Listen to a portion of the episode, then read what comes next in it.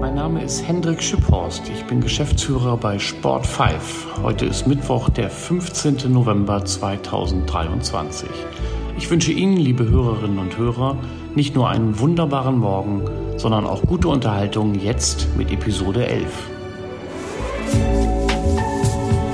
Bäcker am Morgen. Alles, was die Stadt bewegt. Der tägliche Podcast vom Hamburger Abendblatt. Uns ein herzliches Guten Morgen. Wir, damit meine ich unseren Producer Sebastian Günther. Schönen guten Morgen. Und mich, Ihren Moderator Marcel Becker. Folgende Themen haben wir heute für Sie vorbereitet. Politik trifft auf das unbekannte Wesen, den Wähler. In diesem Fall trifft unser Verkehrssenator auf die Realität und zwar in Form von Jacqueline Mank aus Othmarschen. Meine Gäste sagen ihre Tische ab, weil sie eben diese Gunst nicht mehr haben. Wir werden so blockiert. Es ist eine Katastrophe hier für uns. Agnes Tjax von den Grünen, Hamburgs Verkehrssenator, muss sich von Jacqueline Mank das eine oder andere anhören. Sie ist Besitzerin des Cafés Kleines in der Liebermannstraße in Othmarschen. Der Grund für ihren Groll? Parkplätze, die wegfallen. Wie schlägt sich der Verkehrssenator? Die Antwort gleich im zweiten Teil unseres Interviews mit Agnes Tjax. Unser zweites Thema rund um den Baustopp am Elbtower sind die tödlichen Arbeitsunfälle auf der Baustelle des Westfield-Areals in der Hafen City etwas in Vergessenheit geraten. Aber in dieses Thema kommt wieder Bewegung. In einigen Bereichen fehlten nämlich die Absturzsicherungen, die persönliche Schutzausrüstung einiger Beschäftigter war nicht geprüft und der Schutz vor herabfallenden Gegenständen war nicht überall gegeben. Apropos in Vergessenheit geraten, schon länger nichts mehr von Richard David Precht gehört, oder? Aber das können wir ändern, denn er war auf der Bühne und zwar hier in Hamburg zusammen mit seinem Kumpel Markus Lanz und im Publikum unser Kollege Lars Heider. Als es um die Frage geht, was das eines der Kernprobleme Deutschlands ist, nämlich dass der Wohlstand bröckelt und dass sozusagen dieses Wohlstandsversprechen immer das war, auf das sich alle einigen konnten, sagt Richard David Precht ein bisschen wie aus dem Nichts. Der Mercedes-Stern hat das Hakenkreuz ersetzt. 53 Prozent der Hamburger haben ein 49-Euro-Ticket. Das sagt zumindest unsere repräsentative Umfrage zur Stimmungslage hier in Hamburg. Diese Umfrage sagt aber auch etwas aus zu der Frage Autos in der Innenstadt. Und mit diesem Aspekt starten wir in den zweiten Teil unseres Interviews mit Verkehrssenator Agnes Tjax. Sie sollten bloß nicht auf die Idee kommen, die Innenstadt tatsächlich autofrei zu gestalten. Denn die Hamburger wollen das nicht. Laut unserer Umfrage sind 59 Prozent gegen eine autofreie Innenstadt. Und bevor wir in die Debatte einsteigen, schildern Sie doch einmal Ihre Pläne. Was ist denn Ihr Plan fürs Thema Auto in der Innenstadt? Sagen Sie überhaupt autofreie Innenstadt? Nein, wir sagen immer, wir wollen eine attraktive, lebendige und auch autoarme Innenstadt. Autoarm. Genau, das ist auch ein großer Unterschied. Sie haben ja auch gefragt in dieser Frage nach einer komplett autofreien Innenstadt. Genau, wir haben es zugespitzt, ganz ehrlich. Und ähm, wenn wir jetzt zum Beispiel gucken, was ja die konkreten Pläne sind, dann sehen Sie das Thema Jungfernstieg. Und ähm, dort ist es so, dass ähm, wir da sehr positive Rückmeldungen haben, weil ich glaube, jeder versteht am Jungfernstieg, dass da jetzt nicht zwingend Autos durchfahren müssen. Wir machen das Thema Steinstraße. Das ist ja auch eine Fragestellung. Wie gehen wir mit der Mönckebergstraße um? Wie viele Busse wollen wir dort durchfahren lassen? Wollen wir das mit der Steinstraße anders machen? Wollen wir strategisch das Konturhausviertel, was ja Hamburgs architektonische Perle ist, mit dem Burcher Platz stärker auch fußläufig an die Innenstadt anbinden? Das sind sozusagen die beiden ich sag mal, Kernthemen und das Thema, was ähm, sich in den nächsten fünf Jahren abzeichnet, ist natürlich, wie geht es weiter äh, rund um den Hauptbahnhof. Und insofern haben wir gar keine autofreie Innenstadt. Darüber wird auch gar nicht geredet, weil das nicht die Option ist. Und die Frage ist ja auch in der Frage, was ist eigentlich die Innenstadt? Ne? Das ist ja in Hamburg auch so ein bisschen unklar. Das Innenstadtkonzept sagt Ring 1 inklusive Hafen City. Wenn man die traditionelle Innenstadt könnte man auch definieren zwischen Ost-West-Straße und Ring 1. Auch das ist ein Thema. Und insofern ich glaube, wir bewegen uns in die richtige Richtung, was den öffentlichen Raum in der Innenstadt angeht. Und da muss man sich eben auch Stück für Stück äh, vorarbeiten. Wir möchten Ihnen jetzt an dieser Stelle Jacqueline Mank vorstellen. Mhm. Die kennen Sie wahrscheinlich auf Anhieb nicht. Wir sind durch unsere Kollegin Kathi Krause auf Jacqueline aufmerksam geworden. Kathi hat sie nämlich in ihrem Bistro Kleines besucht in Othmarschen in der Liebermannstraße. Dort gibt es Probleme bzw. Ärger. Jacqueline verrät uns jetzt mal, was sie aktuell für ein Problem hat und das Stichwort für sie hat Jax ist Switch Parkplätze. Also wir sind ja eine kleine Miniatur-Nahversorgungsmeile mit allen Anbietern, die es gibt. Das ist eigentlich das Zentrum, das frühere Dorfzentrum von Othmarschen. Das hat sich so ein bisschen erhalten und die Anwohner, die hier in der Region wohnen, nutzen dieses mit den ganzen anliegenden Altersheimen, Altersresidenzen. Die Asklepios Klinik ist hier bei uns in Altona. Vor dieser Meile befinden sich acht Parkplätze in einer Parkbucht, die unsere große Gunst waren, weil so konnten wir ein Stück weit mithalten mit den großen Rewe, Edekas, Aldis, Lidls und wie sie alle heißen, weil die haben natürlich ein Parkangebot sondergleichen. Also es ist einfach ein Miteinander. Und dieses ist mit diesem Schild, was Sie hier aufgestellt haben, nicht mehr möglich, weil diese Parkbucht ist zu 50 Prozent verknappt an Parkplätzen. Also vier Plätze sind weg. Und mit diesen vier Plätzen, die im Übrigen 24 Stunden am Tag leer stehen, weil es gibt hier keine Switch-Autos, machen uns das Leben zur Hölle. Meine Gäste sagen ihre Tische ab, weil sie eben diese Gunst nicht mehr haben. Das ist unser Problem. Es ist eine Katastrophe hier für uns. Also Jacqueline ist schon auf der Zinne. Bevor Sie antworten, äh, Herr Verkehrssenator, fragen wir doch einfach nochmal Jacqueline, was wünscht sie sich denn tatsächlich? Erstmal hätten wir im Vorwege hätten wir uns gewünscht, dass eine Analyse hier vor Ort stattfindet, dass sich mal jemand hier zwei Tage hinsetzt. Wir möchten irgendwie einen Kompromiss finden. Wir finden das ja gut, dass Hamburg diese Switchcast anbietet und ähm, auch wenn sie wahnsinnig teuer sind. Aber man muss doch nicht 50 Prozent von sowieso einer nicht vorhandenen ähm, Möglichkeit zu parken, außer dieser acht Parkplätze, uns rauben. Weil die Switch-Autos stehen in einer anderen, also in einem anderen Abschnitt der Straße, Richtung Elbe, aber nicht vor unseren Geschäften. Also wir wünschen uns einfach, dass das rückgängig gemacht wird. Oder dass einfach darüber nachgedacht wird, wo man sowas aufstellt. Bei uns ist es falsch. So, jetzt aber, Herr Tjax, Sie wollten schon mehrfach ansetzen. Was sagen Sie, Jacqueline? Naja, ich muss einfach einmal gestehen, dass ich in Wahrheit zu der Situation nicht so richtig viel sagen kann, weil die, ähm, man muss sich das nicht so vorstellen, dass jetzt jeder Ausbau von Switchpunkten in Hamburg über meinen Schreibtisch läuft, sondern weit weg davon. Das macht ähm, die Hochbahn und die Hochbahn kriegt ansonsten meistens eher Prügel, dass es noch keinen Switchpunkt irgendwo gibt, ähm, nämlich wir haben meistens eher folgende Debatte, die lautet, ähm, warum gibt es eigentlich Carsharing, in diesem Fall Free-Floating Carsharing, ähm, in der inneren Stadt und nicht in der äußeren Stadt? Das ist das, was die meisten Menschen beklagen. Die Antwort darauf ist auch relativ simpel. Das ist ein privatwirtschaftliches Geschäftsmodell. Ähm, und dort, wo immer weniger Menschen wohnen, lohnt es sich irgendwann nicht mehr. Und die Switchpunkte sollen ja gerade dazu dienen, dieses Carsharing auch bisschen die Anbieter zu unterstützen, da weiter in die äußere Stadt zu gehen. Und insofern freuen sich die meisten Menschen ähm, über diese Switch-Punkte. Aber ähm, die Geschichte habe ich im Abendblatt auch gelesen ähm, zum Thema. Das äh, war ja auch nicht zu überlesen, war ja eine ganze Seite. Ähm, ich kann aber in der Situation selbst, äh, zu der Situation selbst nur zur Kenntnis nehmen, was äh, sie jetzt gesagt hat, aber ich kann jetzt nicht ähm, die Situation selber beurteilen weiß jetzt nicht mal, wie lange die Switch-Punkte da stehen, wenn ich ehrlich bin. Ne? Das ist ja manchmal auch so ein Thema, dass ich das auch ein bisschen äh, in jeder Hinsicht ein bisschen einspielen muss. Ähm, aber man kann das natürlich auch nochmal mitnehmen, das Thema. Okay, äh, apropos mitnehmen, fragen wir Jacqueline einfach mal, vielleicht hilft es weiter, wenn Sie mal vorbeischauen auf einen Kaffee? Er kann auf einen Kaffee und auf einen Kuchen vorbeikommen. Nur eine Stunde hier verweilen und er weiß genau, was hier los ist. Sie müssen ja nicht immer im Pulk hm. mit, mit Presseleuten zu solchen Terminen ja, gehen, um sondern das ist ja furchtbar wahrscheinlich auch. Sie wollen ja auch in eine inhaltliche Auseinandersetzung kommen. Gucken Sie sich sowas mal an und würden Sie tatsächlich jetzt mal sagen, ich sag noch gar nicht mal wann, ich fahre da aber mal hin, ich gucke mir das mal an. Das ist ja nicht das erste Mal, dass an mich herangetragen wird, Herr Terks, gucken Sie doch mit mir vor Ort mal äh, Problem XY an. Ähm, und das ist, dem ist nicht so einfach zu entsprechen, weil die Bürger ja auch erwarten, dass ich noch meine andere Arbeit ähm, mache.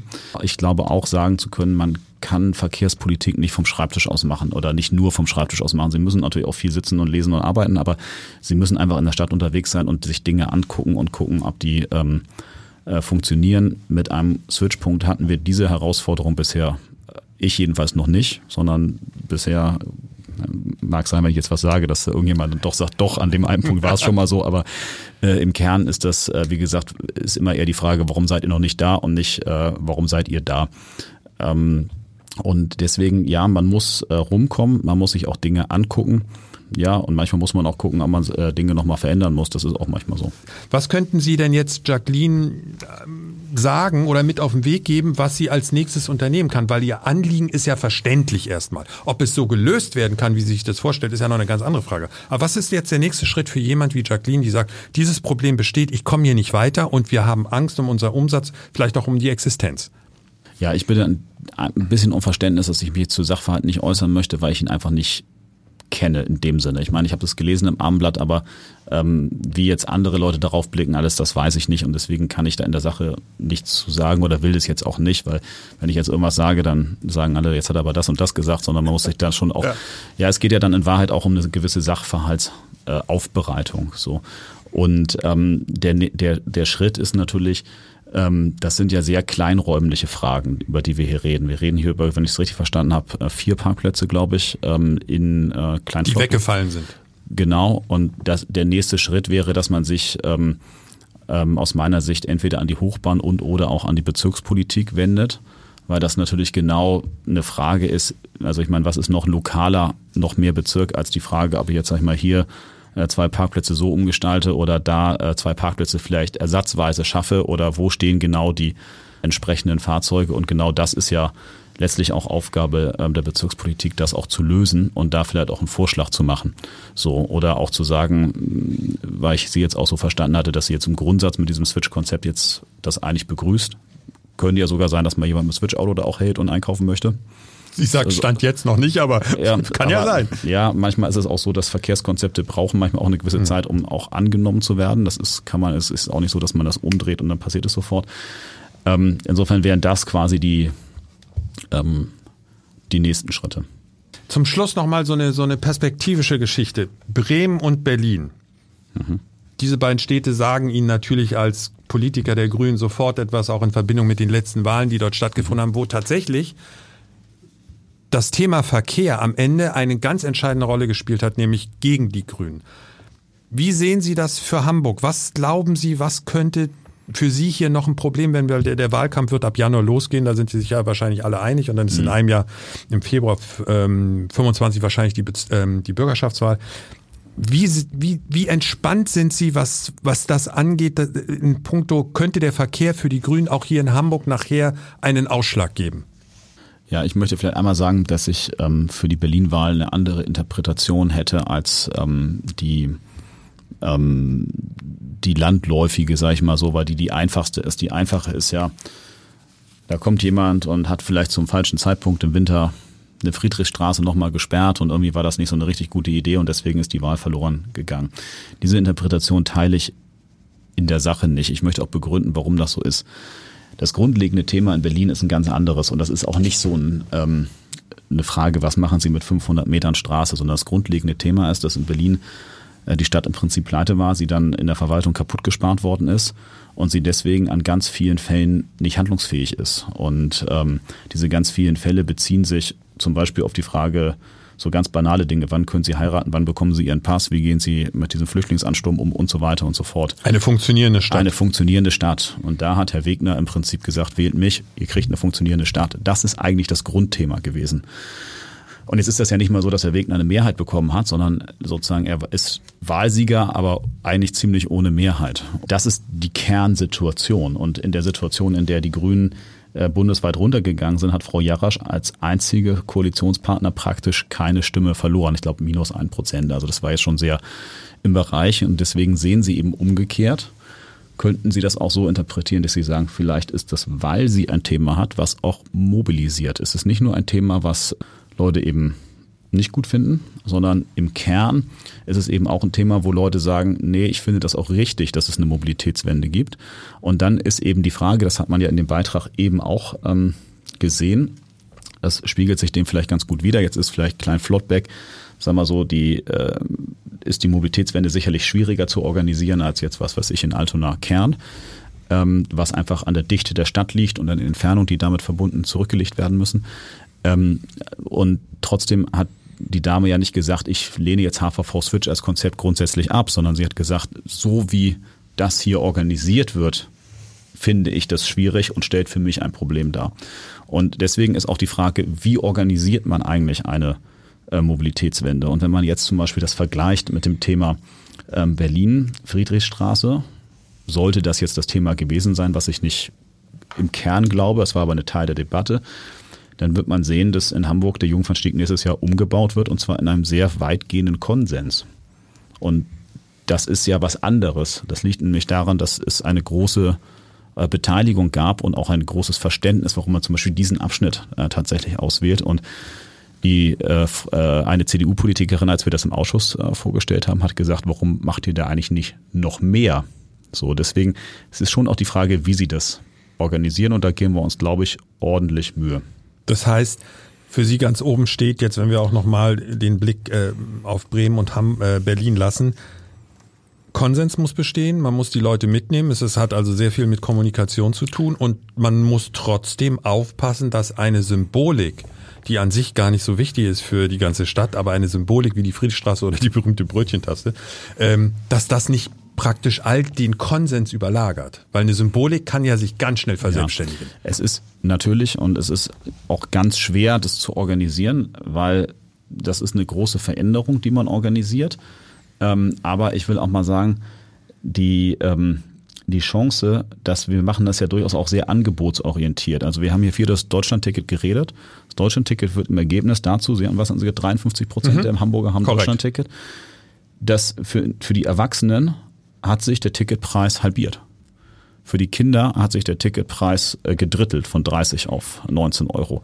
Das ist natürlich ein riesiges Angebot für wirklich sehr breite äh, Teile der Bevölkerung. Und natürlich ist das noch ein sehr weiter Weg und dieser Weg hört wahrscheinlich auch nie auf. So, man muss ja immer weiter dran arbeiten. Aber das ist auch ein anderer Angang. Ähm, an der Stelle, ähm, glaube ich, die Bevölkerung mitzunehmen, plus eine anderen Vision mit dem Thema autonomes Fahren, das Thema der Digitalisierung umzusetzen, sondern es versteht auch jeder, wir haben immer mehr Radfahrer in der Stadt, dass sie auch mal einen Radweg bauen müssen, der irgendwie von A nach B führt und der irgendwie sicher ist, damit Kinder darauf fahren können. So, und jetzt ist eben die Frage, wie kriegt man das hin und wie organisiert man das? Und da wird man es nie allen recht machen. Und manchmal muss man auch sagen, haben wir vielleicht nicht ganz richtig gemacht und dann muss man auch mal drüber nachdenken. Das Thema Bewohnerparken ist ja deswegen auch gerade angehalten worden. Ähm, aber im Großen und Ganzen, wie gesagt, legen wir unsere Hände auch nicht in den Schoß. Wir haben mal gesagt, wir tun auch was.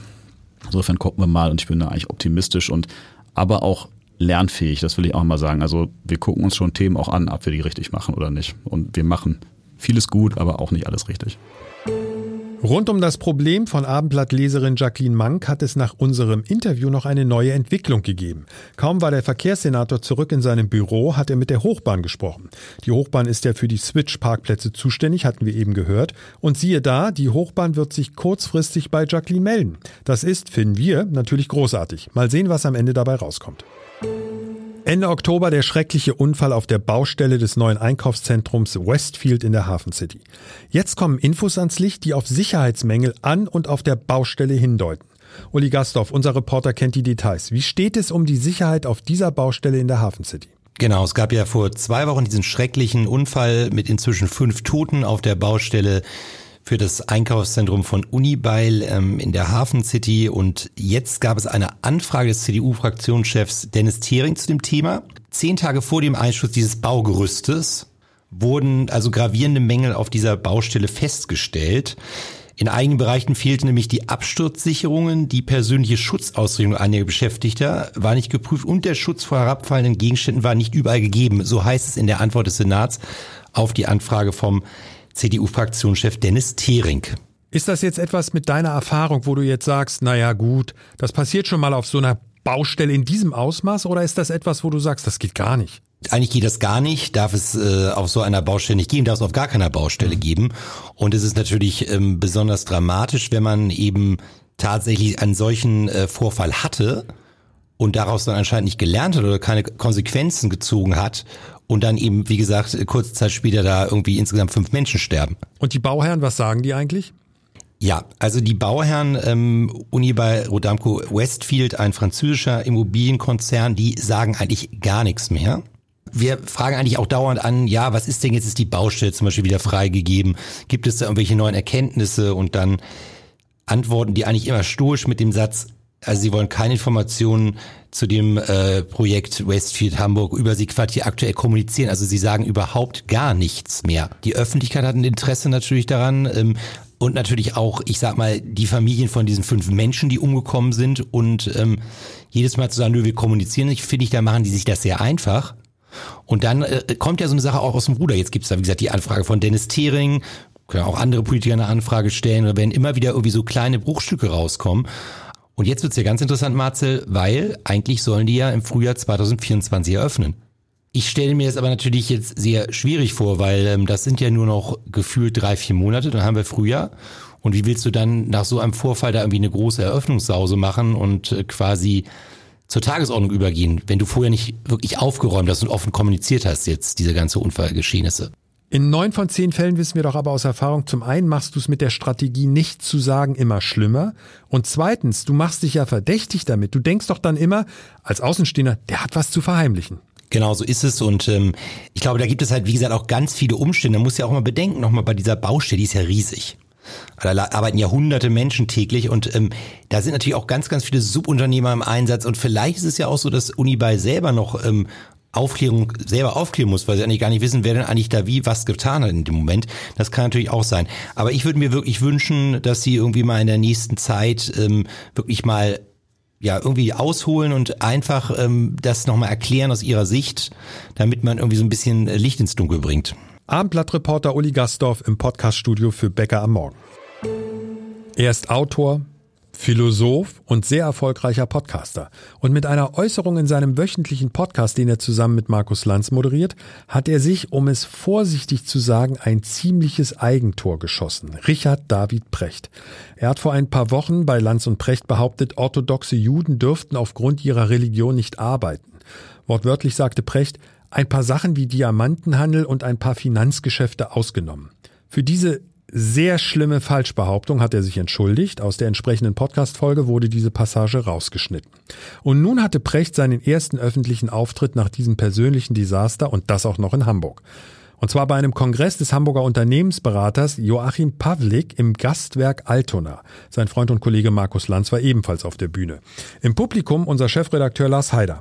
Und hat Precht nun vorgestern wieder etwas gesagt, was uns verwundert zurücklässt, Lars? Na, man, man hört natürlich gut zu, weil Dunja Hayali, die das moderiert hat, am Anfang gesagt hat, ja, manches, was die sagen, geht nach hinten los, aber vieles andere nicht. Und dann kam Markus Lanz und Richard David Precht auf die Bühne und Markus Lanz sagte immer dieser Unterton, immer wenn du kommst, Richard. Und dann dachte man natürlich an die ganzen Äußerungen äh, zum Thema Israel, das heißt die ganzen, die Äußerungen zum Thema Juden äh, in dem Podcast, in dem ja. es um Israel und den Gazastreifen ging. Das wurde ja im Nachhinein rausgeschnitten, das muss man nochmal dazu sagen. Ja, das wurde im Nachhinein rausgeschnitten.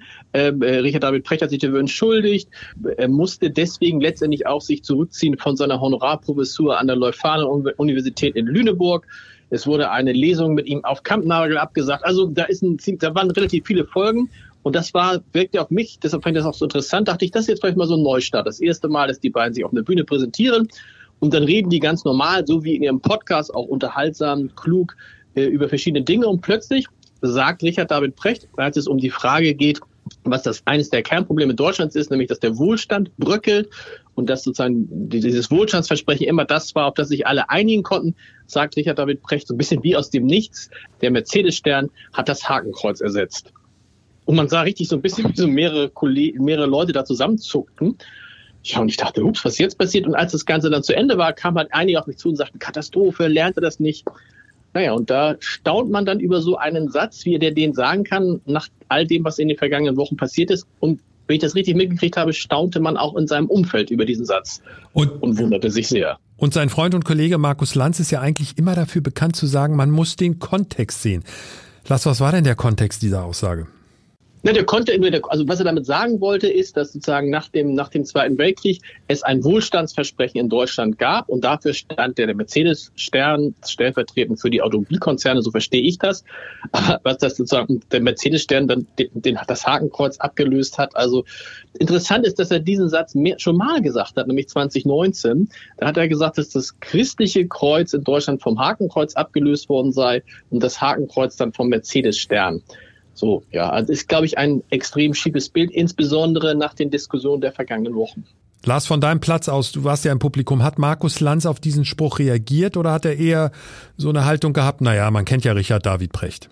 Nee, er hat darauf nicht reagiert und ich kann mir allerdings auch vorstellen, warum, dass er, ich glaube, er hat sich, wird sich in sich drin, wird er gesagt haben, oh, hoffentlich hat das keiner mitgekriegt, hoffentlich sitzen hier keine Journalisten, dass das Thema wieder hochploppt. Und andererseits wird er sich gedacht haben, man, ich kann ja jetzt nicht wie so ein Erziehungsberechtigter immer auf Richard David Precht aufpassen. Der hat ja so viel kluge Dinge gesagt. Warum rutscht das dann plötzlich so raus? Das ist so ein bisschen, aber ich glaube, er hat es einige äh, Besucher erzählten mir, sie hätten ihn hinterher darauf angesprochen und er hat das wohl gar nicht böse gemeint. Er hat dieses Bild halt immer schon verwendet und 2019 oder auch vielleicht danach hat ja nie jemand was dagegen gesagt. Aber in diesem Kontext, ne, Stichwort, das ist den beiden ja wichtig, der Kontext, in dem Kontext, was in den vergangenen Wochen passiert ist, war es dann irgendwie komisch. Lars Heider über eine zumindest umstrittene Äußerung von Richard David Precht bei einer Veranstaltung hier in Hamburg auf der Bühne im Gastwerk. Mich fasziniert das total und es freut mich irre, dass wir auch im Ausland Hörer haben. Und es werden immer mehr Länder. Brunei ist jetzt mit dabei, haben wir in der täglichen Statistik gesehen. Die Vereinigten Arabischen Emirate, Mauritius, Südafrika, ich meine USA und, und Großbritannien, Dänemark und so, das, das, das haben wir eh jeden Tag, aber die sind jetzt noch mit dazugekommen. Das finde ich total irre. Ich kann dir sogar ein Land erklären, und zwar Portugal. Okay. Diesmal ist es nicht meine Mutter, sondern meine Tante, äh, die Schwester meines Vaters. Wie heißt sie? Nanni. Nanni. Also Susanne, aber alle nennen sie Nanni. Also Nanni. liebe Grüße, liebe Nanni. Ist sie noch in Portugal? Nein. Ah, sie ist wieder da und hat uns aber da gehört? Sie oder? hat uns in Portugal gehört. Das ist ja mega. Das ist natürlich richtig gut. Also im Endeffekt hattest du recht. Womit hatte ich recht? Also ich meine, ich habe nicht so Das oft recht bei dir, aber deswegen feiere ich das jetzt mal. Du hast gesagt, es könnten Urlauber sein Ja. und in dem Fall stimmt's. Oder aber Menschen, die Hamburger sind, aber jetzt im Ausland arbeiten oder längere Zeit dort leben und Heimweh haben. Also ich bin sehr gespannt, was man touristisch in Brunei macht, aber das werde ich mal googeln. Ja, vielleicht kriegen wir da mal eine Rückmeldung. Also wir würden uns auf jeden Fall sehr freuen und wir bedanken uns und das finde ich ist wirklich auch eine tolle Sache. Wir haben jeden Tag mehr Abonnenten. Die steigen kontinuierlich an. Und natürlich freuen wir uns auch darüber, wenn jemand uns bewertet. Das kannst du ja auf den ganzen ähm, Podcast-Portalen machen. Und da geht es jetzt wirklich nicht, das, vielleicht nimmt mir das keiner ab, aber wir brauchen nicht automatisch immer fünf Sterne. Wir freuen uns über fünf Sterne, ist ja gar keine Frage, aber da freuen wir uns über ehrliches Feedback. Also das ist ganz wichtig. Genau, geben Sie uns gerne Feedback in Form einer Bewertung. Abonnieren Sie uns, bleiben Sie bei uns dran und wir hören uns morgen wieder. Wir wünschen erstmal einen schönen Tag, schönen Feierabend und Bye bye. Ein Podcast von Funke. Weitere Podcasts vom Hamburger Abendblatt finden Sie in unserer Abendblatt Podcast App und auf abendblatt.de slash podcast.